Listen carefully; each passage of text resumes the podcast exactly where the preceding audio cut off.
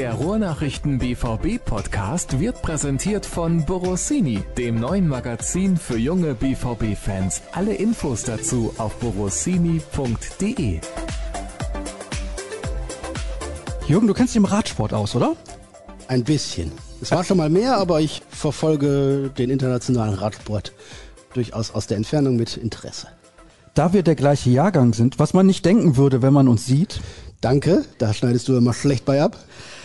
Denke ich, kennst du dich besonders gut aus im Radsport der 90er Jahre, Ja, auch ein bisschen, ja. oder? Ja. Du hast ja auch Ja, immer hab schön Tour de. France Ja, geguckt. natürlich. Im Sommer. Natürlich. Indurain, Delgado, dann Ulrich, Ries, Armstrong. Ja, und wie sie alle hießen. Und ein sehr, sehr guter Freund von mir hat heute Geburtstag. Habe ich dem eine Sprachnachricht geschickt und habe mir gedacht, wie kann ich den in die Sendung einbauen? Mit Quiz. Quiz ist immer super. Gut. Da habe ich überlegt, wo kennt sich denn Jürgen aus? NFL, NBA, nee. Ausländischer Fußball weiß ich auch nicht, ob das so deins ist.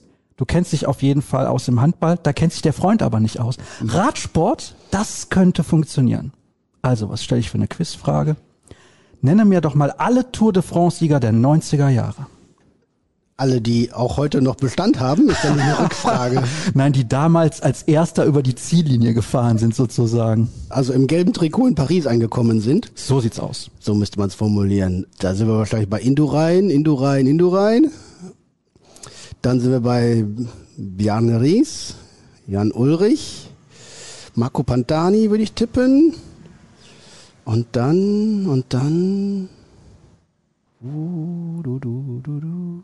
Armstrong. Ja, müsste auch schon gewesen sein. Ja, Armstrong müsste auch schon dabei gewesen sein. 98, 99. Ja, habe ich jetzt sechs Namen genannt, die sollten reichen für zehn, oder? Für zehn Jahre. Da bin ich mir nicht sicher. Ich meine nämlich, Jan Ulrich hätte die Tour de France 1997 gewonnen. Bedeutet, 1996 hat Sibiane Ries gewonnen, fünfmal davor bis 91, also Miguel Indurain. Fehlt uns der Tour de France-Sieger 1990? Pedro Delgado? Ich hätte jetzt gesagt Greg LeMond. Auch möglich.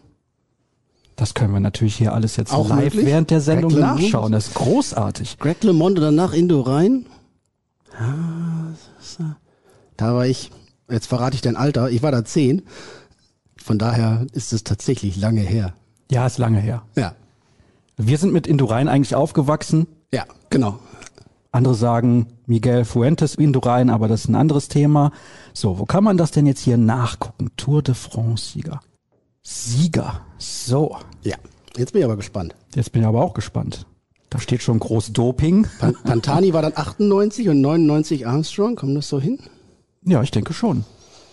Jetzt gibt's hier keine normale Liste. Was ist denn los? Dieses Wikipedia ist aber auch manchmal. Und das Problem ist, dass bei der Tour de France Siegerliste große Löcher sind da. Ja, und tatsächlich. Die, und die Top Ten in der Regel äh, gelöscht oder wegen später überführten Dopings dann aus den Listen. Hier steht auch tatsächlich ab 2000 bis 2006 Titel annulliert. Da steht gar nicht der Name. Ja. Davor Pantani, Ja. Ulrich, Ries, fünfmal Indurain, Greg LeMond. Sauber. Ja. Davor, also Greg LeMond zweimal hintereinander gewonnen. Davor Pedro Delgado. Na schau. Ja. Aber guck mal, wir hatten alle Namen parat hier. Ja. Alle beisammen. Ich habe aber Probleme damit, alle zu nennen, jetzt aus der Neuzeit, sag ich mal, ja, Mhm. weil ich guck's nicht mehr so. Ich fand's toll vorher. Col de Tourmalet, Alpe d'Huez, alles mögliche, Chateaubriand, ja. Ja, ja, dabei, Ja, währenddessen. genau. So. Und wunderbar, der Kollege von Eurosport, der dann äh, während des äh, Live-Kommentars, glaube ich, in den Pyrenäen nochmal äh, wärmstens Ortolane in Weißweinsoße empfahl, ein kleines Vögelchen, was äh, anschließend rauskam, wir stehen leider unter Naturschutz. ja, gut, okay. und den Kollegen in schwere Nöte gebracht habe. Werde ich nie vergessen. Ich habe noch nie einen Ortolan gesehen, aber Ortolan in Weißweinsoße sollen lecker schmecken, ist aber verboten. Hätten wir das auch geklärt. Und wir haben die ersten Minuten schon wieder Blödsinn gekalt. Machen wir aber immer. Ja, du hast ja gerade aufgezählt, von was ich alles keine Ahnung habe. Von daher wir jetzt ja, schon mal bei dem Thema bleiben. Brechen wir den Podcast an der Stelle ab, oder was? Ah, Schauen wir doch, was bei Giro dieses Jahr passiert. Der wird Ja, spannend. genau. Giro In d'Italia. deiner Wahlheimat. Die Vuelta gibt's auch noch. Und natürlich die Tour de France. Den Giro hat aber Jan Ulrich nie gewonnen. Das ist korrekt. Tour de Suisse, Vuelta, Straßen-WM, Ja. Olympiagold und Tour de France. Wenn ich mal ein Buch schreibe über Jan Ulrich, weißt du, wie ich das nenne? Flasche leer? Volle P Ulle. Volle Ulle? Volle P Ulle? Ja, genau. Wichtig das P vor dem Ja, Ulle. ja. P Ulle. Könnte ein Bestseller werden.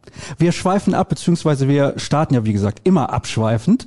Aber einige Hörer haben gesagt, finden sie geil. So. Ja. Da machen wir das. Jetzt haben wir aber noch so gut 50 Minuten, die wir mit Borussia Dortmund füllen müssen.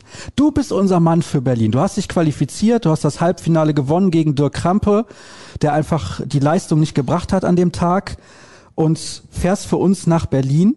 Freust du dich auf ein leeres Stadion? Der erste Teil der Frage hätte ich gesagt, ja. Mit der Ergänzung leeres Stadion hätte ich gesagt, na ja, geht so. Es ist schon sehr, sehr zwiegespalten. Ich äh, weiß das zu schätzen und freue mich und sehe das Privileg, dass ich das DFB-Pokalfinale im Stadion sehen darf. Als einer von, von wenigen hundert, glaube ich. Und äh, wenn man weiß, dass sonst irgendwie 100, 150.000 Dortmunder Fans in Berlin sind, die Stadt quasi erobern und das zur schwarz-gelben Partymeile machen, dann glaube ich, vermisse ich fast jeden einzelnen von denen, die äh, da das nicht zur BVB-Sause machen können zum Pokalfinale. Noch dazu ist das Finale ja eingebettet in die zwischen den drittletzten und zweitletzten Spieltag der Bundesliga-Saison, kein, kein Wochenende, keine Ausklang, Aufbruch, Feierabendstimmung, ähm, sondern danach geht's ja weiter für den BVB in Mainz und dann gegen Leverkusen, wo noch ja mehr als genug auf dem Spiel steht. Es ist schon ein deutlich anderes Gefühl als sonst mit dem Blick auf Berlin. Äh, nichtsdestotrotz freue ich mich, ähm, hab da auch richtig Bock drauf, weil es immer auch in diesem besonderen Rahmen immer noch das Pokalfinale. Es ist so das eine Spiel, was eigentlich alle Fans schauen. Das eine, das eine Spiel, was ich auch immer geschaut habe, auch wenn mich die Mannschaft niedergespielt haben, weniger interessiert haben. Das Renommee, das Prestige, das ganze Ambiente, abgesehen von misslungenen Halbzeitshows in der Vergangenheit, Klammer zu. Ähm, das ist schon einfach was Außergewöhnliches und äh, deswegen freue ich mich auf Berlin. Jetzt ist es ja so, Seit 2008 ist das siebte Finale für Borussia Dortmund im DFB-Pokal. Das ist eine stolze Bilanz, muss man auch mal so sagen. Also quasi jedes zweite Finale erreicht seitdem. Warst du schon mal bei einem DFB-Pokalfinale mit Dortmunder Beteiligung? Warst du da auch schon mal für die Ruhrnachrichten? Und wie lautet deine Bilanz? Ja, ich war allerdings nur einmal mit. Ich weiß gar nicht, warum das jeweils so gekommen ist. Allerdings, ja, ich kann es mir im Endeffekt nach, äh, im Endeffekt äh, erklären. 2015 war das äh, Borussia Dortmund gegen VfL Wolfsburg, der große Klopp-Abschied. Hätte ich mir ein anderes Ergebnis gewünscht.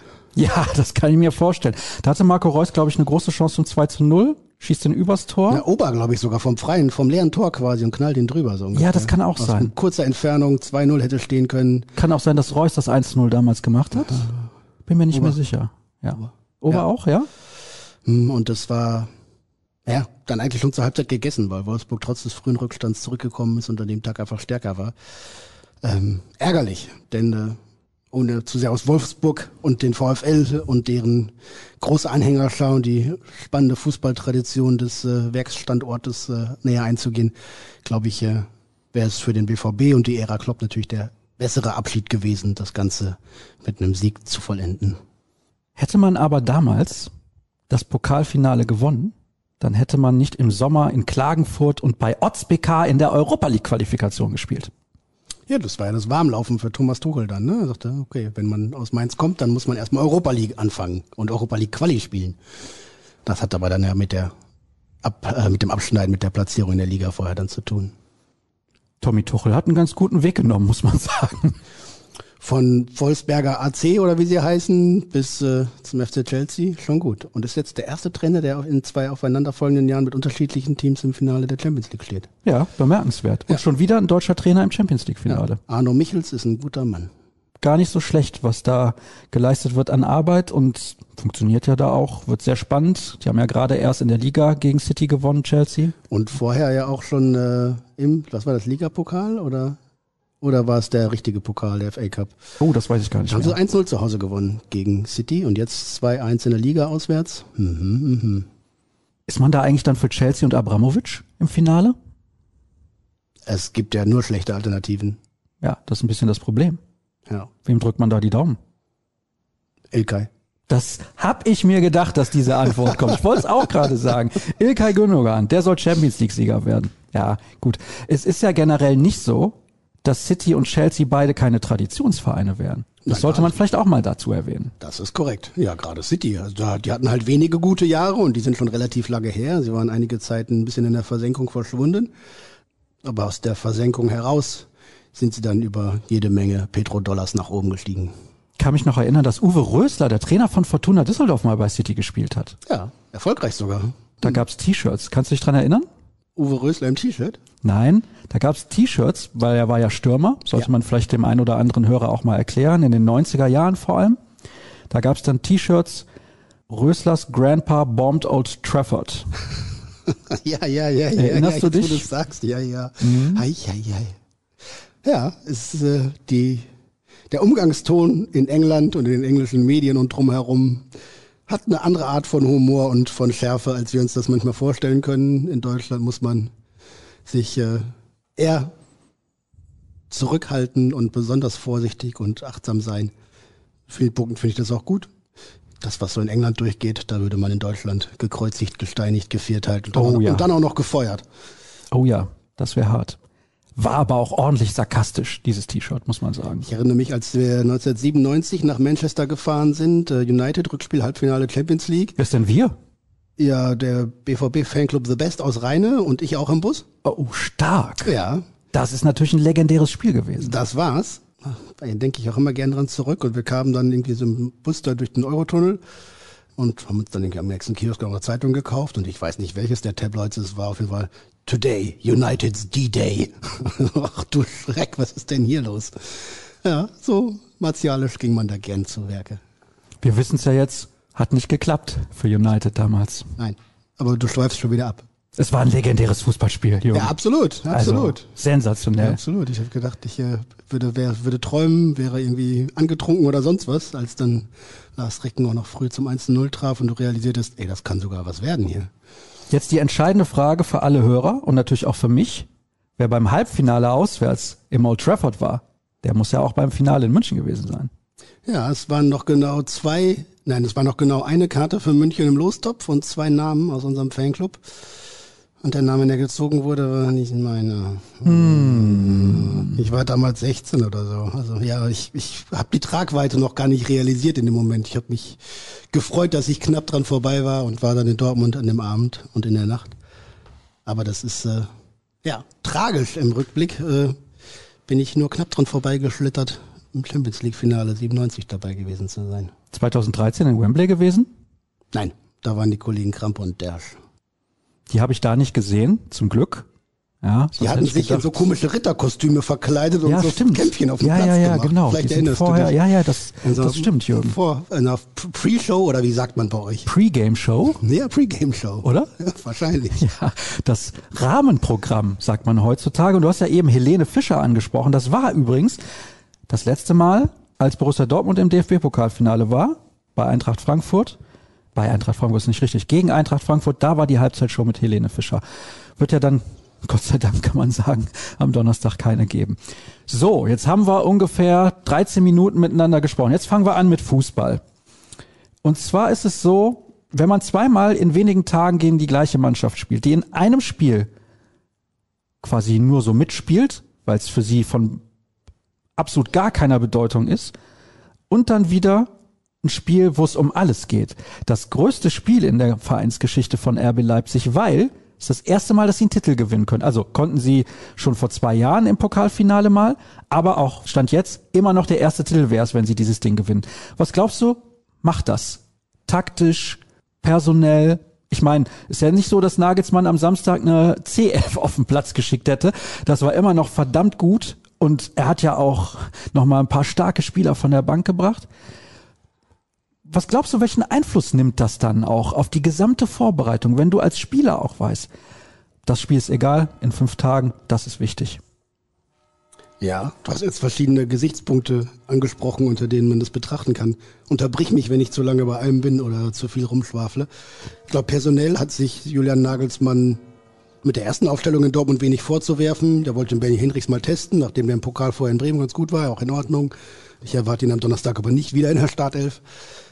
In der Offensive hat, glaube ich, auch nicht alles so gepasst, wie er sich das gewünscht hat. 60 Minuten lang bei der BVB ja auch die deutlich bessere Mannschaft. Von daher gibt's da sicherlich zwei, drei Umstellungen.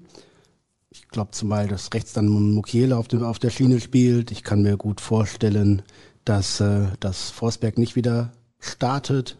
Ich bin gespannt, ob Wang noch mal den Vorzug bekommt in der Spitze oder Paulsen oder Sirlot, einer der größeren, robusteren Spieler, die ja vielleicht noch mal eher einen Ball festmachen können. Ich glaube, im Zentrum wird sich nicht so viel ändern. Was macht es? Du kannst natürlich so ein Bundesligaspiel nicht mit dem Pokalfinale vergleichen. Allerdings schießt du natürlich ins Knie, wenn du denkst, das Bundesligaspiel mh, hm, lass dich jetzt mal so laufen und äh, guck mal, was passiert. Und äh, will dann fünf Tage später wieder Bestleistung bringen, denn mit, mit angezogener Handbremse und um dann auch aus der Form zu kommen, aus dem Rhythmus zu kommen, das bringt dir nichts. Ich glaube, Nagelsmanns Ziel war es nicht, in Dortmund zu verlieren. Mit der letzten, zweiten, mit der letzten halben Stunde wird er sehr einverstanden gewesen sein. Mit den 60 Minuten davor darf er nicht einverstanden gewesen sein. Das war vor allem defensiv nicht gut genug von RB ähm, wie sie ja seit Wochen auch schon immer wieder ihre Probleme haben und, äh, und Torchancen und Tore zulassen. Die kommen jetzt tatsächlich auch aus einer schwierigen Phase, ne? so zwei, zwei Wochen Pause und dann musst du jetzt in Dortmund spielen, jetzt musst du daran. Ich glaube, dass RB Leipzig in dieser Saison schon in deutlich besserer Form und Gesamtverfassung war, als sie es aktuell sind.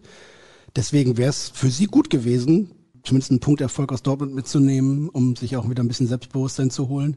Jetzt sind, glaube ich, die Fragezeichen in Leipzig größer als die in Dortmund. Äh, für den BVB war das 60 Minuten lang mit einer wirklich beeindruckenden und überzeugenden Leistung ein Ausrufezeichen, dass es am Ende sogar noch mit dem Sieg geklappt hat, trotz des äh, Rückschlags in Form des Ausgleichs.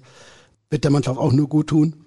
Jetzt fünf Bundesligaspiele in Serie, das Pokalspiel gewonnen gegen Manchester City, ein Dreiviertel mal richtig gut ausgesehen. Dortmund ist auf jeden Fall auf dem aufsteigenden Ast, vielleicht die konstanteste Formstärke der ganzen Saison, wenn die jetzt noch zum richtigen Zeitpunkt der Spielzeit kommt. Wunderbar.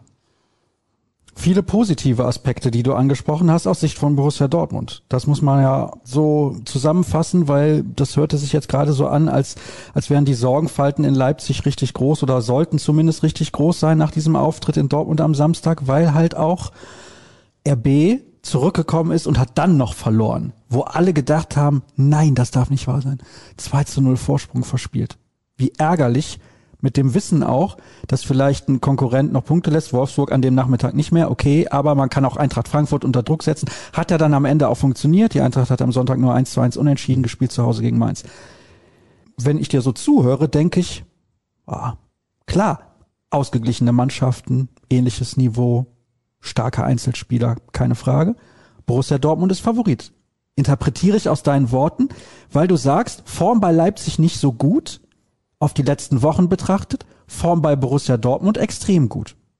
Ja, würde ich sogar so unterschreiben. Natürlich sind das im Zweifel Nuancen, aber wenn, wenn der Trend your friend ist, dann äh, bin ich eher der Friend von Borussia Dortmund in diesem Finale. Und du sagst, äh, ähnliche Mannschaften, ja, ich glaube, insgesamt, das Kollektiv betrachtet, tun sie sich nicht so viel. Ich glaube, dass Leipzigs Kader so, so ab Position 14 bis 18 sogar noch besser besetzt ist als Dortmunds, weil sie einfach konstanter auf gleichem Niveau nachlegen können. In der Spitze sehe ich den BVB trotzdem vorne. Ne? Also Leipzig hat zum Beispiel in der Offensive jetzt nicht den, nicht die alles überragenden Jungs wie Erling Haaland oder Jadon Sancho. In der Defensive ist Dortmund, glaube ich, nicht schlechter aufgestellt. Ähm, ja, da kommt so einiges zusammen. Und ich würde insgesamt sagen, dass der BVB, zumal mit der guten Serie jetzt gegen Leipzig, sieben Pflichtspiele, glaube ich, nicht verloren, wenn ich das jetzt richtig im Hinterkopf habe, ja, da durchaus mutig sein darf. Sie haben in zwei Partien jetzt in dieser Saison gegen die beste Defensive der Bundesliga sechs Tore geschossen. Das darf auch mal richtig Auftrieb geben und Rückenwind. Und wenn Erling Holland im Training nicht geschauspielert hat, dann wirkt er auf jeden Fall so fit, dass er belastbar ist und wird im Kader stehen. Kane Sancho überragend gut drauf gerade. Die Mannschaft insgesamt gefestigt, auch im, auch im Mittelfeld, was ja immer so ein bisschen die Problemzone war. Inzwischen relativ klar, gut strukturiert, auch aggressiv, mit guter Raumaufteilung, guten Absprachen. Ja, insgesamt fällt mir gerade beim BVB viel Positives ein. Und bei RB Leipzig kann ich natürlich sagen, ne? also da saßen jetzt Sörlot und Paulsen auf der Bank und ein Haidara kam nur von der Bank. Jetzt kommt vielleicht noch ein Mokiele zurück oder ein Christopher Nkunku, wenn der fit ist. Äh, da sind schon Jungs, die auch so ein Finale mit einer guten Einzelaktion auch immer noch in eine andere Richtung drehen können. Ähm, also ich will die Leipziger nicht schwächer machen, als sie sind. Aber vom Bauchgefühl würde ich sagen, ist der BVB leicht im Vorteil. Wir starten mit den Hörerfragen, weil sie passen ein bisschen zu den Personalien. Du hast jetzt gerade die ganzen tollen Leipziger Spieler genannt. Es sind auch viele tolle Spieler, muss man wirklich sagen. Die meisten von ihnen auch noch relativ jung.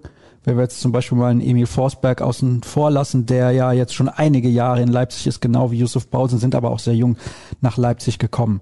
Die Hörer machen sich natürlich Sorgen um Erling Haaland. Spielt er nun oder spielt er nicht? Wie sieht's aus? Weiß man was? Weiß man eigentlich nichts? Ist es vielleicht auch ein bisschen Pokerspiel? Er hat ja jetzt dann auch, als die Mannschaft frei hatte, gestern, also mit gestern meine ich den Montag, eine extra Einheit absolviert, um rechtzeitig wieder fit zu werden.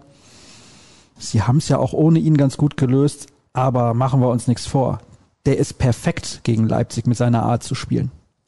Das ist so, um diese merkwürdige Verletzungsgeschichte von, von Erling mal ein bisschen aufzuarbeiten. Zwei Tore in Wolfsburg, super Spiel gemacht. Sonntags hatte die Mannschaft auch frei, da war auch beim WVB im Kraftraum, also er geht eigentlich jeden Tag.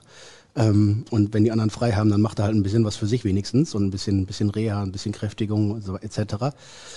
Da war er auch trainieren und auch in den ein, zwei, drei Tagen danach hat er mit trainiert, als die Mannschaft dann wieder äh, auch Dienst hatte.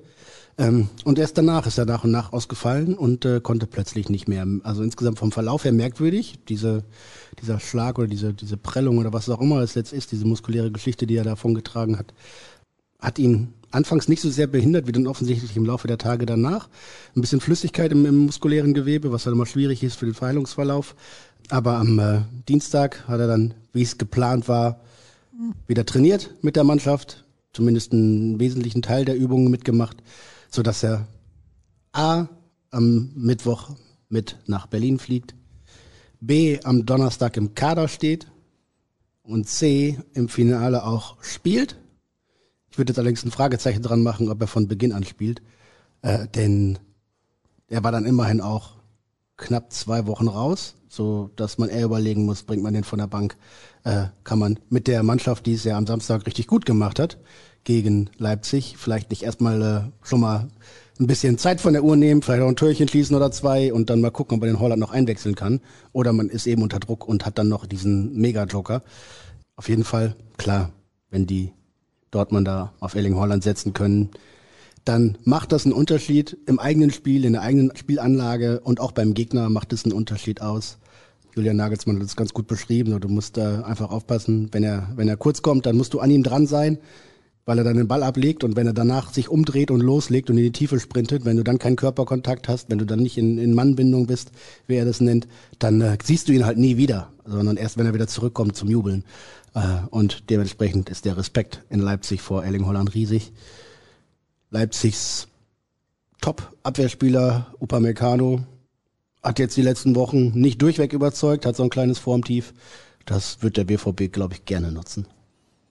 Das könnte ein geiles Duell werden, muss ich sagen. Also Upamecano ist natürlich auch schon, boah, ist eigentlich auch ein sensationell guter Spieler, sonst würde er jetzt nicht zum FC Bayern gehen. Gegen Holland, tolles Duell. Holland übrigens ja mit 99-prozentiger Wahrscheinlichkeit Torschützenkönig der UEFA Champions League. Zehn Buden, ne? Zehn Buden, da wird auch eigentlich keiner mehr rankommen, außer Timo Werner macht jetzt im Finale sieben oder so. Auszuschließen, glaube ich. Ja, ich denke auch. Und soll ich dir was sagen? Ich hatte letztes Jahr auf ihn getippt als Torschützenkönig der Champions League. Mm. Und dann kommt der Robert bis ins Finale und schießt alles weg. Hab letzte Woche den Kollegen Dirk Krampe gefragt, er soll mir mal drei Torschützenkönige der UEFA Champions League nennen. Die nicht. Seit Einführung, die nicht Ronaldo, Messi und was habe ich noch? Nee, die beiden. Mhm. Genau. Nicht die beiden. Ja. Rüd van Nistelrooy? Du hast den Podcast gehört, ne? Habe ich die ganzen Na, Namen genannt. Ja, Rüd, ja, da auf jeden Fall. Ähm, ja, aber dann wird es tatsächlich schon schwer, da hast du, hast du wohl recht. Ja, wer ist denn der aktuelle? Fangen wir doch mal so an. Robert Lewandowski? Ja. Ja. Ritt van Nistelrooy?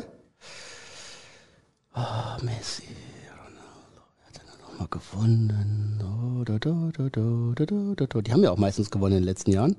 Davor ein paar Engländer, aber ich weiß nicht, hatten die immer so einen Megascore. Was ist mit Dieter Drogba? Der Drogba als Chelsea 2012 gewonnen hat, nee, das war ja mitten in der Hochzeit von Messi und Ronaldo. Das Wahrscheinlich halte ich nicht, gerade ne? für ausgeschlossen. Wahrscheinlich nicht. Also es war ja ein absoluter Knaller dabei.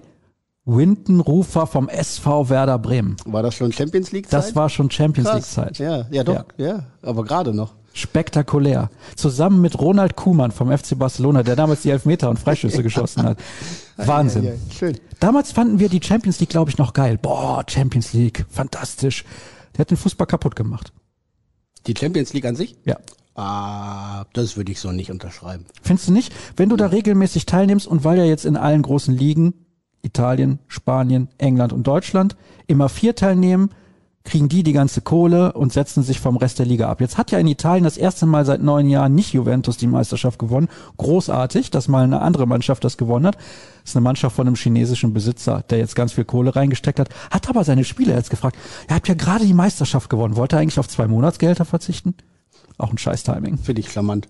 Ja. ja. Ja, also dann würde ich nicht sagen, die Champions League hat den Fußball kaputt gemacht. Ich glaube, die Champions League hat den europäischen Clubfußball in seiner ganzen Außendarstellung, in seinem ganzen großen Glanz schon auf ein neues Niveau gehoben, aber die Art und Weise, wie der Wettbewerb dann verwässert wurde, dass es eben keine Champions League mehr ist, sondern quasi eine Top-Liga oder Super League oder sonst was, äh, hat dazu geführt und dass die Einnahmenverteilung so ungerecht geworden ist und so exorbitant gestiegen ist und eben nichts weiter geteilt wurde, dass dieses solidarische Prinzip, das früher auch mal deutlich mehr galt, äh, völlig äh, ja, äh, vergessen. Man ist dabei im Zuge der Entwicklung dieser Champions League.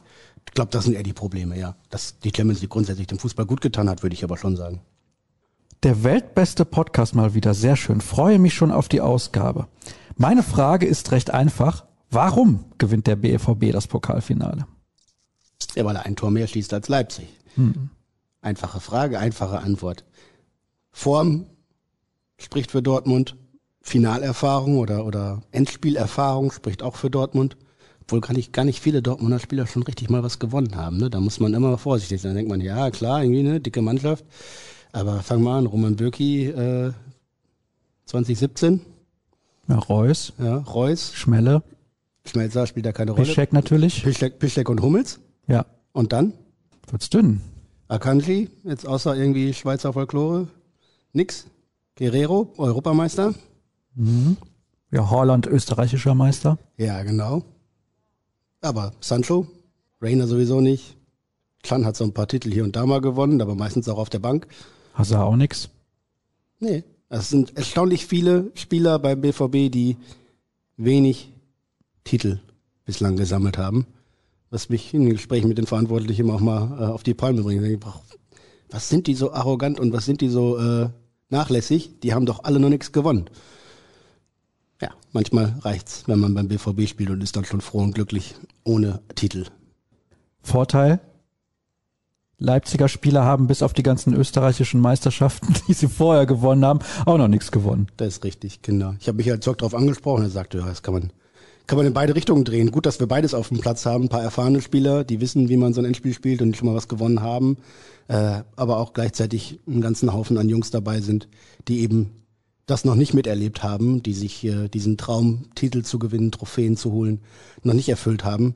Denn so hast du einerseits die Erfahrung und die, die Routine und die, die Abgezocktheit auch in diesen entscheidenden Spielen dann auch das Richtige zu machen und gleichzeitig eben die Gier, den Hunger, endlich nochmal was zu holen. Wir wechseln ein wenig das Thema weg vom Pokalfinale. Danke. Dachte, jetzt kommt weg vom Fußball. Ja, gut, da waren wir ja schon lange genug weg am Anfang. Hallo ihr beiden, heute meine Premierenfrage. Finde den Podcast einfach nur super. Ein Lichtblick in der tristen Woche.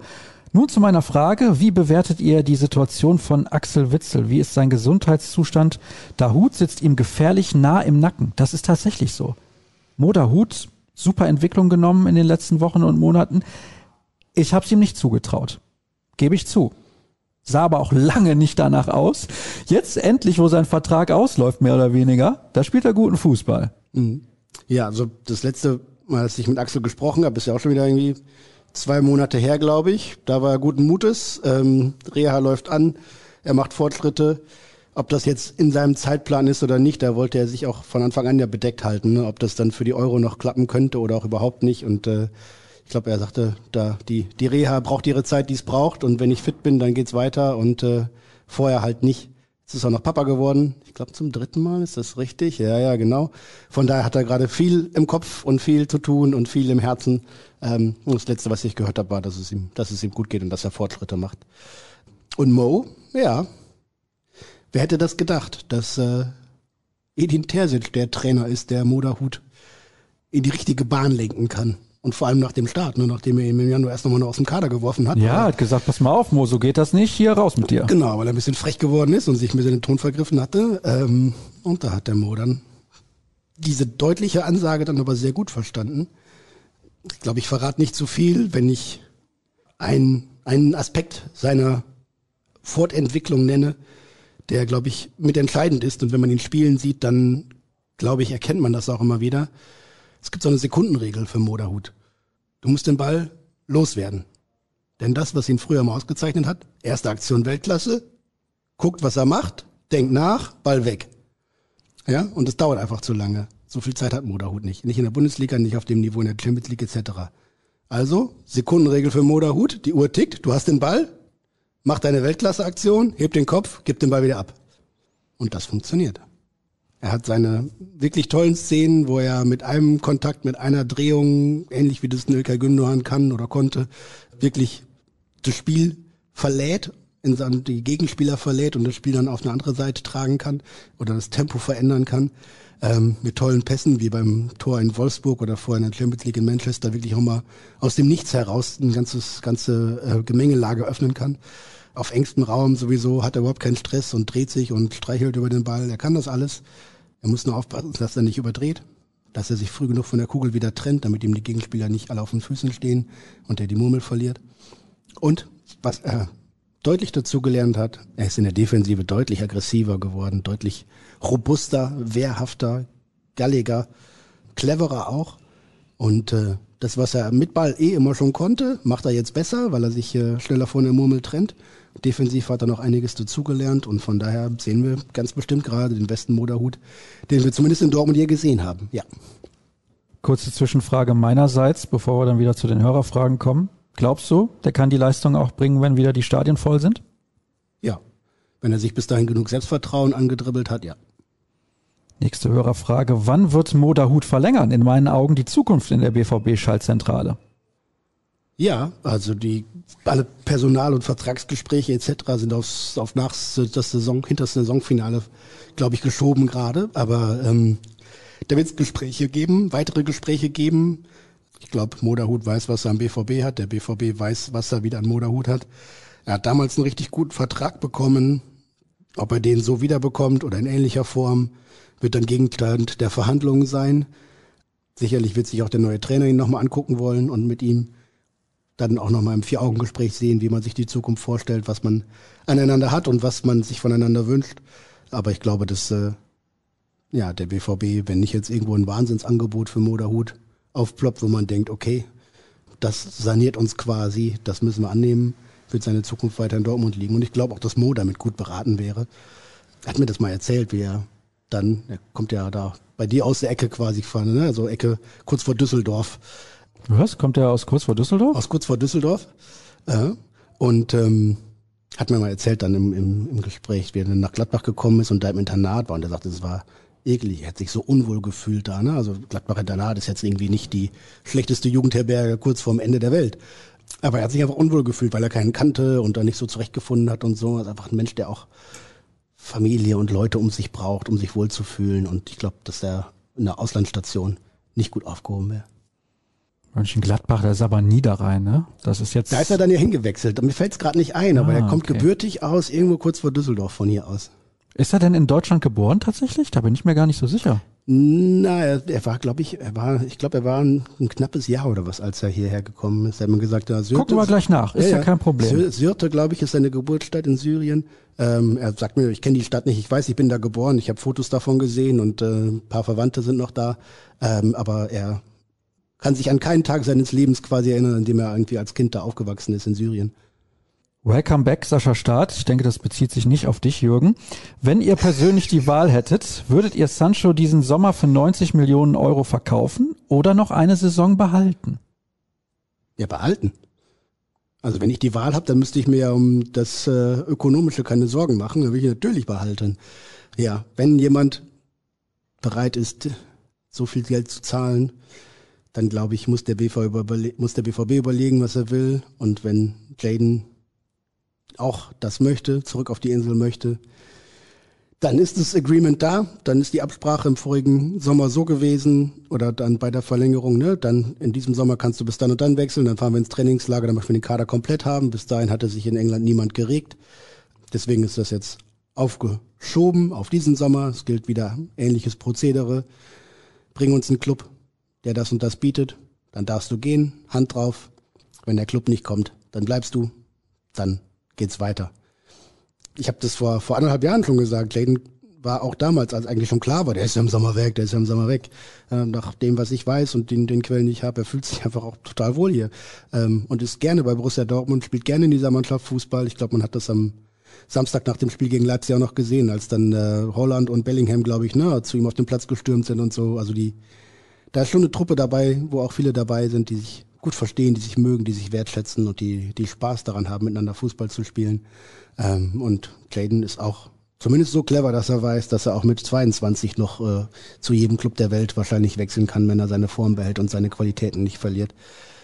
Das Corona-Jahr war für ihn fern der Heimat, keine Kontakte nach draußen, nicht so richtig leben, nicht mal kurz nach Hause nach London fliegen, schwer. Ich glaube, das äh, kann man, wenn man, selbst wenn man unser Semester schon hat, äh, fast nur schwer nachempfinden, wenn dir da wirklich da dein ganzes soziales Netzwerk und das Gefüge so auseinanderbricht und du nur noch auf, auf äh, TV, Skype, äh, FaceTime, was auch immer zurückgeworfen bist. Aber es hat ihn auch reifen lassen und das sieht man ja auch, dass er auf dem Platz ein anderes Standing hat. Ich erinnere mich an die Schlussphase des Spiels gegen was Bielefeld oder wann, als er in den letzten Minuten die Kapitänsbinde über den Arm gestriffen hat nagel mich nicht auf den Gegner fest. Es war auf jeden Fall ein Heimsieg und er hatte in der Schlussphase da die Binde getragen und äh, ist, glaube ich, in der Zeit, glaube ich, um fünf Zentimeter gewachsen bis zum Schlusspfiff. Ein Reifeprozess. Es war bestimmt auch nicht immer einfach im Umgang mit ihm. Ne? Ein bisschen, bisschen schlampiges Linie, gern mal undisziplinierter und zu spät und so. Wir kennen die ganzen Geschichten von den, von den Verfehlungen und Verspätungen und Friseuren und Partys in Corona-Zeiten und was auch immer. Ja, so ist er halt und auch mal aufbrausend und nicht immer so einfach zu nehmen, aber im Grunde ein herzensguter Kerl. Und äh, ich könnte mir sehr gut vorstellen, dass er noch ein Jahr in Dortmund spielt. Überleg mal, die qualifizieren sich noch für die Champions League, werden Pokalsieger. Holland bleibt, weil keiner so viel Geld hat und Sancho bleibt, weil keiner rechtzeitig was bietet. Riesentruppe nächstes Jahr. Ja, wenn die dann auch wieder vor Zuschauern spielen können. Ich meine, was gehen die denn dann ab, die beiden Jungs? Ja, genau. Und ganz im Ernst, ich glaube, ich habe es letztens einmal nachgeblättert. Ich glaube, Erling Holland hat jetzt in anderthalb Jahren vier oder fünf Spiele vor Zuschauern gemacht in Dortmund. Vier oder fünf. Also ich glaube ganz das ehrlich, das Jürgen. ist dramatisch. Der kann doch jetzt nicht gehen, ohne wirklich Der hat da, Bock. Ja. Der hat Bock. Ja. Mindestens noch eine Saison in Dortmund zu spielen vor vollem Haus. Da bin ich absolut sicher. Habe ich eigentlich gar keine Zweifel dran. Ich glaube nicht, dass der im Sommer wechselt, halte ich für ausgeschlossen. Du hast ja auch gerade gesagt, wer soll den überhaupt bezahlen, mehr oder weniger. Ich glaube auch, dass Jaden Sancho im Sommer nicht wechselt. Die Anzahl der Vereine, die sich diese Summe, wir reden ja von 80 bis 100 Millionen Euro ungefähr in dem Bereich, die Summe, die Borussia Dortmund für ihn haben will, können sich nur ein paar Vereine leisten. Und dann ist ja auch die Frage, will der überhaupt zu diesem Verein wechseln? Ja, also es kann ja sein, ich weiß jetzt nicht, ich spinne jetzt mal ein bisschen rum, war als Kind immer Fan des FC Barcelona. Und dann sagt Real Madrid, ja, hier Borussia Dortmund, habt ihr die 80 Millionen und noch 20 Millionen Euro Bonus? Und der sagt, nee, ich war immer Barca-Fan, habe keinen Bock auf Real Madrid. Könnte ja auch passieren. Ja, also du kommst, äh, hast in der Jugend einige Jahre in der Akademie von Manchester City gespielt und äh, bist dann nicht so glücklich geworden, weil du die Chance nicht gesehen hast, nach oben zu kommen. Hast du kein Interesse mehr, da nochmal hinzugehen? Ich glaube, beidseitig vielleicht auch nicht das größte Interesse. Ja. Ja. Wobei der natürlich super in dieses Spielsystem passen würde, aber. Das wäre, also ja klar. Und ne, was weiß ich, so ein Sterling versteht sich nicht mehr mit dem Trainer, spielt kaum noch, schlecht in Form, muss der Sterling weg. Kommt dann der Sancho? Weiß ich nicht. Will Liverpool Salah loswerden? Kriegen sie da genug Geld für? Findet sich ein Abnehmer? Haben sie auch rechts vorne was frei? Ähm, viel im Transferfenster wird spät passieren, glaube ich, nach der Euro erst. Wie auch in den vergangenen Jahren wird es wahrscheinlich ein, zwei Puzzlesteine, nein, Dominosteine heißt es, ein, zwei Dominosteine geben. Mag ich ja nicht Dominosteine, du? Zum Spielen schon. Ja, aber diese, die man essen kann mit Marzipan drin, gar ja, nicht so. geht's. Ja, nicht so, nicht so lecker. Obwohl du doch eigentlich so ein süßes. Ja, aber ich mag kein Marzipan. Ach so, ach so. Lieber Nougat. Ja, Ja, ja, Ja. ja, ich sehe es dir an. ja. Sag ja, doch mal also bitte wer weiß, was passiert im Sommer. Es kann, es kann noch so viel sich in die eine wie die andere Richtung bewegen. Ich glaube, insgesamt wird es keinen Boom-Sommer geben. Es wird ein paar große Transfers geben. Welche Kettenreaktionen die dann auslösen, müssen wir abwarten. Schwer vorauszusehen, aber ich halte es für sehr wahrscheinlich, dass mindestens einer der beiden top-offensiven Jungs bleibt und nicht unwahrscheinlich, dass beide sogar bleiben können. Ich sag, beide bleiben. Und wenn das nicht stimmt, ziehe ich den Axel Springer Joker. Kennst du den Axel Springer Joker? Den kann man immer dann ziehen, wenn es nicht stimmte und sagen, ja, pf, gut, passiert halt manchmal. Falschmeldung sozusagen. Hm, ja, Man haut einfach was raus, ja. stimmt dann in 85 Prozent der Fälle nicht, aber die 15 Mal, wo es stimmt, kann man sich richtig abfeiern. Ja, bitte, unbedingt, genau. So, ja. ja? Oder man macht eben eine Folgegeschichte raus. Alles dreht sich, neue Entwicklung. Ja, genau, wie Dirk Krampe immer. Ja, was? Dirk? Ach, Dirk. Oder der Gröger. Dirk. Was? Dirk und neue Entwicklung. Also, So, pass auf. Da hat ein Hörer, der André, geschrieben, auch zu Sancho, aber da haben wir jetzt ja ausführlich drüber gesprochen. Deswegen nehme ich sein zweites Thema mit rein. Was ist das denn bitte für ein bockstarkes Mittelfeld zurzeit mit Dahut, Bellingham, Reus und Sancho? Wie ist Terzic das gelungen? ja. Finde ich vor allem cool, weil es sowohl im 4-3-3 als auch im 4-2-3-1 richtig gut funktioniert hat. Ja, individuelle Formsteigerung, ganz bestimmt. Siehe Dahut, siehe Reus. Bellingham eigentlich auch. Klar hat er dann ein paar schwächere Wochen, aber ne, das beim 17-Jährigen können wir gleich überspringen. Super. Formsteigerung, klare Aufgabenzuschreibung, insgesamt eine bessere Balance in der Mannschaft. Und zwar nicht in dem Sinne, dass man vorsichtige Balance mit Absicherung immer gleich verbindet, sondern Balance in der Mischung aus, wann gehen wir drauf, wann bleiben wir lieber hinten, was machen wir wie. Ähm, da stimmt viel, viel. Das hat auch unter Edin lange gebraucht.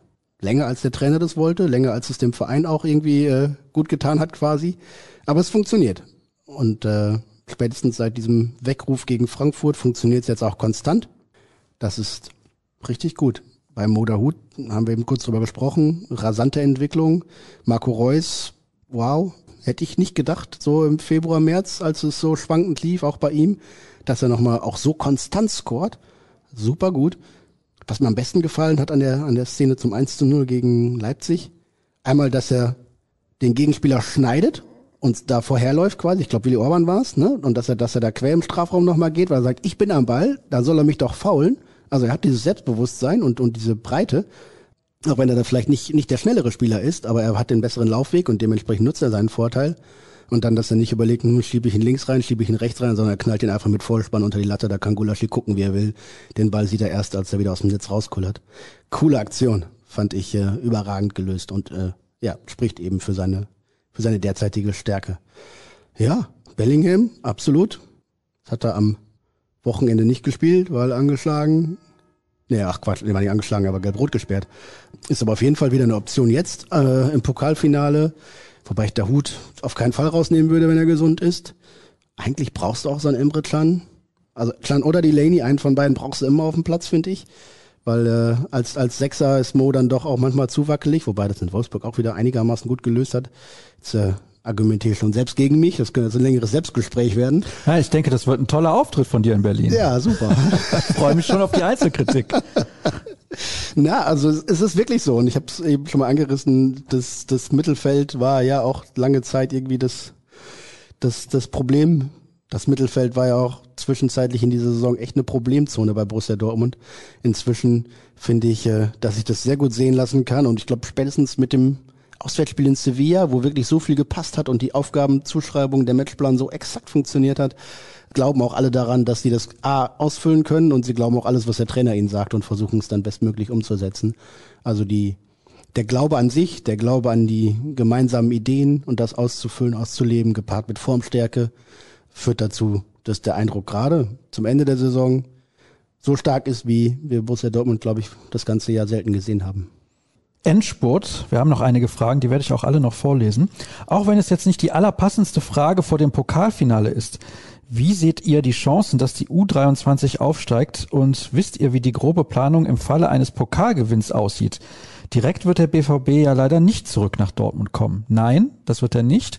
Der BVB fliegt erst nach Frankfurt am Main und dann gibt's das Auswärtsspiel gegen Mainz und dann, wenn sie aus Mainz zurückkommen, gehen sie direkt in Dortmund ins Hotel, denn die DFL hat ja die Quarantänepläne nochmal verschärft. Bedeutet also, man kann im Prinzip gar nicht feiern. Ist ein bisschen blöd auch für die Spieler. Sollte man halt den Pokal gewinnen, kann man gar nicht feiern. Aber U23, ich weiß nicht, wie sehr du da im Thema bist. Aktuell sieht's ganz gut aus. Es gab zwar eine Corona-Problematik mit insgesamt neun Spielern, die infiziert waren. Die Namen kennen wir jetzt aktuell nicht, beziehungsweise sind nicht veröffentlicht. Das heißt, man muss halt mal abwarten, welche Spieler sind das, kommen die wieder formstark aus der Quarantäne oder haben sie wieder die Möglichkeit, genauso viel Gas zu geben physisch. Ich habe das ja selber erlebt, das ist am Anfang richtig hart und deswegen schwer zu sagen. Wir kennen auch die Verläufe nicht. Müssen wir einfach mal abwarten. Deswegen würde ich fast sagen, die Frage schieben wir einfach beiseite. Ja, ich kann nur ergänzen vielleicht, ne, also äh, RWE hat nicht aufgesteckt, hat äh, zwischenzeitlich den Abstand deutlich verkürzt und der BVB muss, glaube ich, jetzt vier Spiele in zehn Tagen ungefähr nachholen. Das ist natürlich happig, ne, gerade wenn du nicht im Vollbesitz oder wenn einige der Spieler nicht im Vollbesitz ihrer Kräfte sind, wenn ein bisschen die Spielpraxis fehlt ist natürlich ein Ding zur Unzeit, ne? Extrem ärgerlich für die, für die zweite und Trainer Enrico Maaßen. Aber noch sind sie vorne und noch haben sie es in der eigenen Hand und von daher, toi, toi, toi, wünsche ich Ihnen, dass sie aufsteigen. Mein absoluter Lieblingspodcast und feste Instanz am Donnerstag. Ist blöd, dass wir jetzt heute schon am Dienstag aufnehmen. Du kannst aber gerne am Donnerstag Vormittag hören, ist kein Problem. Also Grüße an den Hörer. Glaubt ihr, dass die Causa Terzic noch ein Problem für Rose darstellen wird? Immerhin kann Rose sich sportlich nicht viel erlauben, da man mit Edin einen an Bord hat, der schon gezeigt hat, was er kann. Ja, ich verstehe den Gedankengang. Nach allem, was ich mit den Beteiligten und Verantwortlichen ausgetauscht habe, was ich von ihnen weiß, was ich über sie weiß, was ich aus anderen Ecken weiß, ist, dass Borussia Dortmund sich natürlich wünscht, dass Edin Terzic da bleibt. Edin Terzic wünscht es sich, dass er bei Borussia Dortmund bleiben kann und er sagt ganz explizit, ich war zweieinhalb Jahre lang der glücklichste Co-Trainer bei Borussia Dortmund. Jetzt bin ich ein halbes Jahr ein glücklicher Trainer, Cheftrainer und dann bin ich äh, in äh, ab Sommer wieder der glücklichste Co-Trainer. Ich verstehe die Aufregung, und das meint er ernst, äh, ich verstehe die Aufregung um diese Diskussion nicht und diese, diese Personalie. Denn äh, warum sollte ich denn jetzt irgendwie nicht mehr, nicht mehr happy sein damit, mit dem Job, mit dem ich vorher auch so lange happy war? Ne? Zweieinhalb Jahre Co-Trainer in Dortmund, zwei Jahre in, in England bei West Ham, vorher äh, bei Besiktas in äh, Istanbul. Hat ihm super Laune gemacht und äh, das kann auch weitermachen. Und er ist ja eh einer, der auch von der Empathie lebt, der die Emotionalität mitlebt, wenn man ihn auf dem Trainingsplatz sieht, ne? der am liebsten auch vorher unter Favre auch immer bei den Trainingsspielchen noch ein bisschen mitgekickt hat und so weiter, äh, der nahen Draht zu den Spielern hat, ist ja auch eine klare, klassische Aufgabe vom Co-Trainer, dass der da eben auch dieses Miteinander pflegt. Marco Rose weiß um die Position von Edin Terzic, weiß um seine Beliebtheit in der Mannschaft. Er sieht natürlich, was der gerade da anstellt mit den Jungs und wie, wie gut das doch jetzt zum Ende hinaus noch wird. Und er hat eindeutig bejaht, ja, ich will den da haben, das ist super, ich kann ihn gut gebrauchen. Für Borussia Dortmund ist es eh ein expliziter Wunsch, deswegen hat man ihn ja auch damals dazu zurückgeholt, dass nicht ein externer Trainer kommt, nur seinen Stab mitbringt und man keinen Zugriff mehr hat quasi auf die Trainerkabine. Das war unter Tuchel und äh, Michels und Co. und äh, Weber dann schon ein bisschen schwierig. Das war noch komplizierter unter äh, Peter, Peter Bosch und sein äh, mit Henry Krützen und dem Albert Capellas wo der BVB dann gar keinen Zugriff mehr hatte auf die Kabine und keiner sagen konnte, was passiert eigentlich bei den Trainern, wie tauschen die sich aus. Das soll nicht wieder passieren und unter anderem deswegen hat man ja auch Edin Terzic damals dazugenommen, äh, zu Lucien Favre und Mani Stefes, um eben da ein eigenes Ohr in der Trainerkabine zu haben. Das heißt nicht, dass jetzt äh, Edin dreimal am Tag bei Zorg anrufen muss und ihm sagen muss, was da gesprochen wurde, sondern um einfach da einen Finger auch drin zu haben und ein Ohr. Und das wird der BVB weiter so handhaben wollen. Und der geeignetste Mann ist Edin Terzic. Und mein Gott, lass Marco Rose Erfolg haben in Dortmund. Fünf Jahre lang. Fantastisch. Irgendwie Titel feiern, vielleicht mal Meister werden, Pokalsieger, international für Aufsehen sorgen.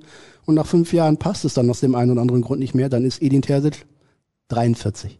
Wo ist das Problem? Warum sollte er dann nicht sagen, wow, 43, jetzt kommt meine Chance wieder. Jetzt machen wir es nochmal. Ich habe fünf Jahre noch mehr Erfahrung und äh, kann hier jetzt wieder Borussia Dortmund als Cheftrainer übernehmen. Wunderbar. Nehmen wir den ganz negativen Fall. Es knirscht und knarzt und geht komplett in die Hose unter Marco Rose. Und man sieht nach einem Dreivierteljahr pff, von den Temperamenten, von den Charakteren, den Persönlichkeiten, Trainer, Trainerteam, Mannschaft, das funktioniert einfach nicht. Wir werden hier nicht glücklich. Und man muss sich eher trennen. Wo ist das Problem? Dann kann halt Edin Terzic wieder übernehmen und weitermachen. Also ich habe nicht den Eindruck, dass er so ein ungeduldiger Typ ist, der jetzt dringend seine Chance woanders suchen muss und es nicht abwarten kann, dass er irgendwo wieder in der ersten Reihe sitzt. Und ich glaube, dass das für seine perspektivische Karriere sogar die richtige Entscheidung ist. Wir könnten jetzt hier noch in die Tiefe gehen. Ich finde das aber auch spannend, darüber zu sprechen, wenn wir wissen, hat er den Pokal gewonnen und hat er sich für die Champions League qualifiziert mit dem Verein. Das heißt, in gut zwei Wochen können wir das nochmal richtig thematisieren. Ich glaube, das ist ein sehr, sehr spannender Punkt. Da kann man nämlich auch die andere Sichtweise haben. Deine ist ja sehr positiv. Man kann aber auch sagen, aus dem und dem und dem Grund ist es vielleicht ein bisschen schwieriger. Gut, dann haben wir hier noch so einiges. Gibt es in der Redaktion eigentlich so etwas wie ein gemeinsames Verständnis für die Verwendung von Sprache oder Begrifflichkeiten? Nur ein paar Beispiele. Star, Versager und so weiter. Was geht, was geht gar nicht? Ist das niedergeschrieben oder zählt der normale Menschenverstand? Der ist ja bei einigen bei uns sowieso völlig außer Acht gelassen. Ich dachte, ausgeprägt wolltest du sagen. da lacht er auch noch. Ja. ja, es gibt keinen festgeschriebenen Code, aber anders als in anderen Publikationen würde ich jetzt nicht schreiben, dass äh, Steffen Tigges der Starstürmer ist. Ne? Und nicht unter meiner, vor meiner Paywall verstecken, äh, BVB Starstürmer, so und so, passiert das und das. Stars in dem Sinne sind dann die drei, vier, fünf, sechs großen Namen, die es in der Mannschaft gibt, die herausragend sind von ihrer Popularität, von ihrem sportlichen Wert, von ihrer Erfahrung, von ihren Titeln etc. Aber ansonsten finde ich das Wort Star, was, was, also sagt mir auch einfach nicht so, was, was bedeutet Star? Also Stern. Ja, aber dann sage ich doch lieber, was weiß ich, der, der Weltmeister oder der, der dreifache deutsche Meister, das sagt der viel mehr als Star. Also Star wird auch ein, weiß ich nicht, irgendein äh, RTL äh, den man dann zwei Monate lang kennt und danach nie wieder. Der ist dann auch ein Star, mhm. ohne dass er jemals was gerissen hätte. Also die, die Beschreibung sagt ja, finde ich, relativ wenig aus. Bei ja, bei so, spannend finde ich es bei so Niederlagen, ne? Dann ist man halt schnell dabei, dass jede Niederlage ein Debakel ist und ein Desaster und eine Katastrophe. Da muss man schon vorsichtig sein. Finde ich. Gleichzeitig gibt's an einem 1 zu 2 in Freiburg dann auch wenig zu beschönigen. Ob das dann gleichzeitig eine, eine Weltuntergangsbeschreibung rechtfertigt. Da diskutieren wir intern auch schon manchmal. Das kann ich wohl so verraten. Aber es gibt jetzt keine Leitlinie, an die wir uns halten oder sonst was, sondern dann eher das Gespür für, für das Gespür für die Situation und dann schauen wir mal, wie man es formuliert und ausdrückt. Erstmal, fantastischer Podcast. Macht euch die aktuelle positive Form des BVB eher zuversichtlich bezüglich der nächsten drei Spiele oder denkt ihr, dass die Mannschaft, wie sie es bereits mehrfach diese Saison bewiesen hat, wieder in ein Formtief stolpern könnte nach Phasen des Erfolgs? macht mich zuversichtlich und ich glaube nicht, dass die Mannschaft noch in ein Formtief fällt. Das hat man ja zum Beispiel am Ende der vergangenen Saison gesehen. Nach einer richtig guten Rückrunde gab es dann eine Heimniederlage gegen Mainz und eine Niederlage gegen Hoffenheim am letzten Spieltag und schon gesehen hast, okay, da, da liegt echt einiges im Argen, das man jetzt dringend eigentlich anfassen müsste, aber jetzt ist erstmal Sommerpause. Das war schwierig. Ich glaube, dass das jetzt aktuell nicht ansteht. Dafür geht's erstens um zu viel, dafür ist die Spannung noch zu hoch und der, der Druck zu groß. Und ich glaube auch der, der Wille, das noch zu reißen, zu groß. Ein Beispiel, Erling Haaland. Man erinnert sich an die Redaktion nach dem 2 zu 2 in Köln, als er sein Trikot weggepfeffert hat und stinksauer war. Ja klar, weil er gewinnen will. Ja, und nach dem 3-2 gegen Leipzig rennt er auf den Platz von der Tribüne oben runter und äh, flitzt dahin und umarmt Läden Sancho und ist überglücklich. Na klar, weil er gewinnen will. Also die Lust auf Fußball und die Lust auf gemeinsames Fußballspielen steigt natürlich mit dem Erfolg und verstetigt sich dann und treibt weiter an. Auf die Gefahr hin, dass mir die Frage am Donnerstag um die Ohren fliegt, ist Leipzig nicht total überschätzt? Zwischenzeitlich als Bayernjäger gehandelt, liegen sie gerade einmal sechs Punkte vor dem BVB, obwohl der eine streckenweise katastrophale Saison spielt. Ja, völlig überschätzt. Also von Anfang bis zum Ende die Mannschaft. Ich weiß auch nicht, wieso die so weit oben landen konnten. Ähm, Spaß beiseite. Also wenn sie sich nicht selbst verbockt hätten, und das muss man ihnen wirklich ja selbst, zu, selbst zuschreiben. Ich glaube, ich erinnere mich an so ein Freitagsabends 0 zu 0 gegen Weiß ich nicht, aber sie haben zum Beispiel auswärts in Bielefeld meines Wissens nach 1-0 gewonnen und sich auch unfassbar lange schwer getan. Oder war das das 0-0? Ich bin mir nicht sicher. Nee, nee, vorher waren vorher waren es zu Hause. Haben sie freitagsabends gespielt und spielen zu Hause 0-0. Wo sie mal die Bayern hätten richtig unter Druck setzen können, ähm, aber haben sie da wieder nicht geschafft. Also sie waren in den entscheidenden Szenen nicht da. Hinten raus ist deswegen ein bisschen bei ihnen die Luft weg und, und dieser, diese Form abhanden gekommen, aber die haben schon insgesamt eine bockstarke Saison gespielt. Also und ich glaube nach Ostern nicht mehr so gut wie bis dahin, aber bis dahin tatsächlich auch sehr, sehr konstant gepunktet. defensiv, sehr diszipliniert, sehr stark. Vorne immer für ein paar Tore gut durch unterschiedlichste Torschützen und so. Also da stimmt schon sehr, sehr viel und ich habe ja früher dieses, dieses Red Bull Pressing System auch gerne mal äh, angeschwärzt und fand, fand und finde es auch eigentlich noch immer eine verhohene Piepelung vom Fußball grundsätzlich, wenn man das Spiel darauf reduziert, was man gegen den Ball macht und nicht mit dem Ball macht. Aber unter Nagelsmann haben sie auch eine fußballerisch tolle Entwicklung genommen. Das muss man dem auch eindeutig attestieren und ihn auch äh, wirklich äh, hochhalten. Denn RB Leipzig ist nicht mehr eine reine Pressing- und Umschaltmannschaft, sondern die können auch ganz gut mit der Murmel Chancen rausspielen und äh, den Gegner in Bewegung bringen und Schachmatt setzen. Die haben äh, sich schon toll weiterentwickelt. Super Podcast, ihr werdet von Folge zu Folge besser. Ich weiß gar nicht, ob das noch möglich ist, ehrlich gesagt. Sascha, was hast du den Leuten eigentlich versprochen? Hast du das gar nicht mitbekommen? Ja, du hast ihnen versprochen, dass ihre Fragen vorgelesen werden, wenn sie den Podcast loben, aber da steckt doch noch mehr dahinter. Das haben noch nicht alle begriffen, das finde ich erstaunlich. ich sage das eigentlich jedes Mal, aber irgendwie hören nicht alle zu.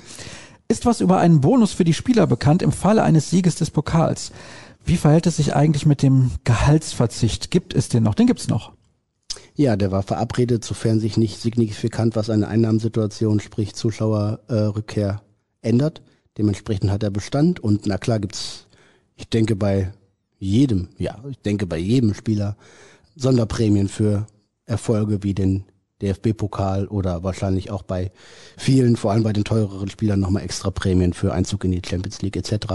Allerdings gibt's natürlich auch Prämien von den Sponsoren, die sagen, DFB-Pokal, Millionchen hier, Einzug in die Champions League als Minimalziel, ein Millionchen hier. Von daher ist es dann wahrscheinlich eher linke Tasche, rechte Tasche, was an Prämien von den Sponsoren reinkommt, landet dann wieder in den Taschen der Spieler. Ich muss Marvins Nachricht vorlesen. Marvin? Ja, Marvin heißt Hat er, er. hat er jetzt gestört hier? Nein, der hat nicht hier gestört. Marvin hat hier gerade bei Twitter, also was heißt hier gerade, er hat um 9.18 Uhr bei Twitter geschrieben, bester Podcast aller Zeiten. Heißt, ich muss es vorlesen, aber wir haben die Frage eben im Prinzip schon beantwortet. Nach dem Unentschieden von Frankfurt hat Dortmund es wieder selber in der Hand. Irgendwie befürchte ich jetzt einen Ausrutscher gegen Mainz. Dann wäre die gute Leistung und harte Arbeit der letzten Wochen dahin. Wie seht ihr das? Das hast du vor zwei Fragen schon beantwortet. Aber wie gesagt, du weißt auch, wenn der Podcast gelobt wird, muss ich natürlich vorlesen. Was soll ich machen? Ja, Mainz ist wahrscheinlich, ja, fast der schwierigste Gegner. Auswärts nach einem möglichen Pokalsieg oder nach einer herben Enttäuschung äh, bei den formstarken Mainzern zu spielen, die, äh, ja, als auch in Frankfurt einen Punkt geholt haben, vorher die Bayern zu Hause geschlagen haben, Leipzig zu Hause geschlagen haben. Ähm, ja, total schwer. Aber wenn Dortmund im Flow ist, dann sollte das auch da langen. Wenn sie das Pokalfinale verlieren sollten, dann wird's eine große Motivationsarbeit sein. Danke für den besten Podcast, den es gibt. Liebe Grüße aus Thüringen. Die Frage lese ich jetzt auch nicht vor, weil die hast du auch eben schon beantwortet. Ich kann es nicht ändern. Ich kann es nicht ändern. So, wir haben aber noch ein bisschen was. Der weltbeste Podcast mal wieder. Sehr schön. Freue mich schon auf die Ausgabe. Nee, das habe ich eben schon mal vorgelesen, aber ich fand das Lob so toll. Fantastisch. Liebe Zuhörer, der Sascha hat sich eine jede Menge Fake-Accounts bei Twitter zugelegt, Ja, ich- um sich dann ich selbst hab den Überblick über meine einzelnen Accounts und leider jetzt verloren. gar nicht mehr, wenn er sich selbst wiederholt beim Vorlesen seiner eigenen Nachrichten. Wird Leipzig dem BVB Schützenhilfe gegen Wolfsburg geben oder Wolfsburg dem BVB die Möglichkeit, am letzten Spieltag auf Platz zwei zu springen? Ich glaube, dass Wolfsburg in Leipzig gewinnt, so oder so. Entweder sind die Leipziger total down, weil sie das Pokalfinale auch noch vergeigt haben, Oder noch rotzevoll? Oder noch äh, voller Taurin und Koffein, sodass sie sich gar nicht konzentrieren können. Ja, schön. Gilt die 35-50er Inzidenzregel für das Erlauben von Zuschauern bei Bundesligaspielen noch?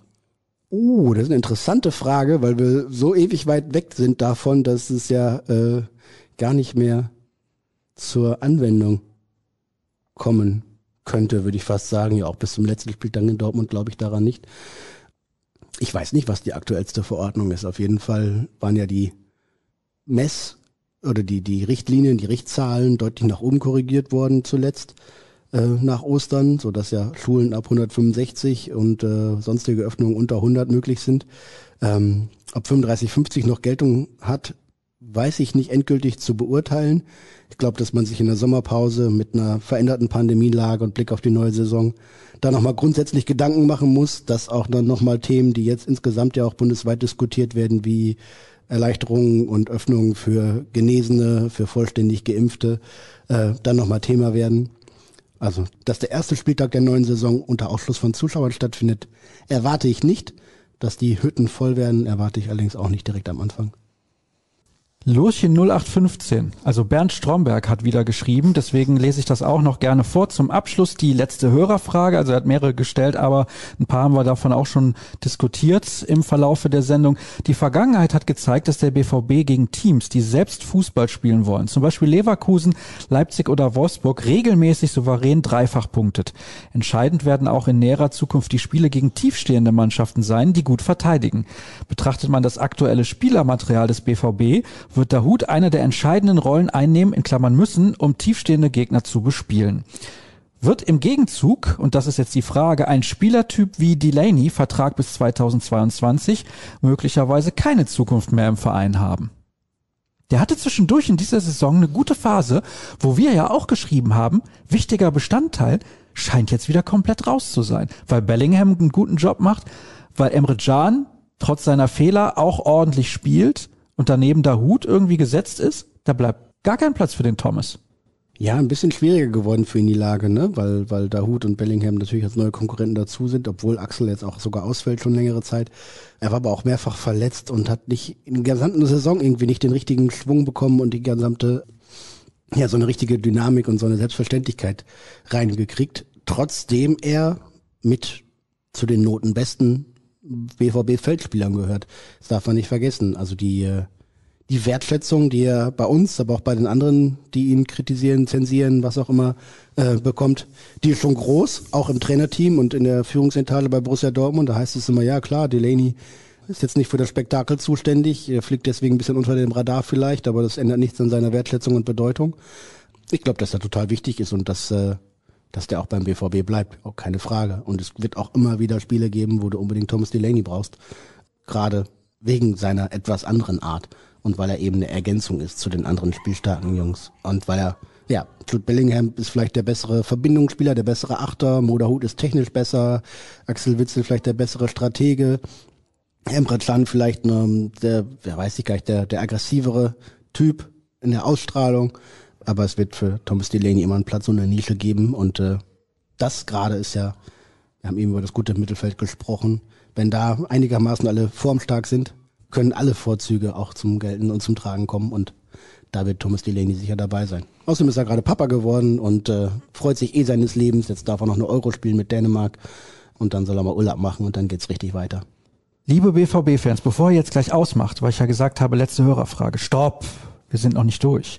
Jetzt kommt noch eine Quizfrage zum nein, Thema rhythmische. Sportgymnastik. Nein, um Gottes Willen. Da kenne ich mich tatsächlich überhaupt nicht aus, muss ich sagen. Das war eine der Sportarten, die gucke ich nicht mal bei Olympia. Könntest da mitmachen, oder? Bei Sportgymnastik, aber nicht bei rhythmisch.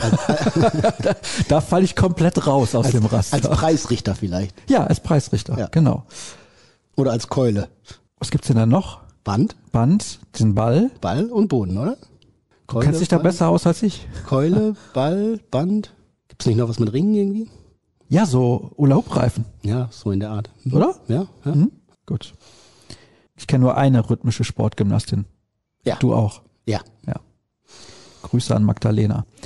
An der Stelle Hinweis noch. Live-Show am Donnerstag, auch mit Jürgen Korst zugeschaltet. Aus Berlin. Aus Berlin. Live, aus Berlin. Das wird spektakulär. Wir haben noch den Kollegen Lukas Wittland in Berlin. Wir haben hier eine Sendung aus dem Fußballmuseum in Dortmund. Sascha Klaverkamp und ich moderieren das zu zweit. Wir haben einen Spieler. Wir haben gesprochen mit Teddy de Beer. Wir schalten live zu Michael Rummenigge. Das Ganze ab 19.09 Uhr auf unserem Facebook-Kanal und auch bei YouTube, auch bei Twitter das wird eine richtig, richtig geile Sache und das sage ich nicht, weil ich Werbung dafür machen will, sondern weil ich glaube, das wird eine richtig geile Sache. Also wir haben da ordentlich was vorbereitet. Das wird ein ganz interessanter Tag auch, was die Berichterstattung angeht. Wir haben viele, viele Sachen auch morgen schon am Mittwoch. Und dann am Donnerstag, wie gesagt, den ganzen Tag über mit dem Highlight 19.09 Uhr mit der Live-Show und dann hinterher natürlich noch Halbzeitanalyse gibt's und hoffentlich auch eine Analyse des Sieges. Wortmeldung des Kollegen Jörn Kors. Herr Kors, bitte. Nee, gar keine Wortmeldung. Ich habe nur mitgezählt. Ja, eins, zwei, drei, vier, fünf. Das ist ja ein, ein äh, Festival an äh, Beiträgen und an äh, Programmpunkten. Ja, also wir sind richtig, richtig breit aufgestellt. Und ich glaube, das wird hochinteressant werden. Ich freue mich auch total drauf. Es wird natürlich ein langer Arbeitstag, aber ich glaube, wenn der BVB Pokalsieger wird, kann man auch mal was länger arbeiten. Schließt er auch auf die Torwand oder? Also das war ja wirklich Rainer Koch im Sportstudio. Das Interview war auch ein bisschen so, war zu weich. Ja, das ging War nicht. sehr das weich. war nicht in Ordnung bei dem. Den wollten doch alle grillen sehen und dann äh, Ja, dann Grill den Koch. Und dann genau blieb der Koch aber eher halbgar. Schade eigentlich. Man hätte ihn aus dem Amt fragen können, sozusagen. Er hat nicht mehr unbedingt viele Freunde, aber an den entscheidenden Stellen halt schon. Ja. An der Stelle machen wir jetzt Schluss. Ruhrnachrichten.de at rnbvb bei Twitter, at Jürgen Kors, at Sascha Staat. Kriegt natürlich auch jeden Tag BVB Kompakt. Nächste Woche wieder den Podcast. Hoffentlich sprechen wir dann über den Pokalsieger Borussia Dortmund und den eventuell schon für die Champions League qualifizierten Verein Borussia Dortmund. Das könnte tatsächlich am Sonntagabend schon der Fall sein. Kommt drauf an, wie die Konkurrenz spielt. In diesem Sinne, habt einen schönen Feiertag und habt was zu feiern am Donnerstagabend und dann hören wir uns bald schon wieder. Bis demnächst. Tschüss. Tschüss.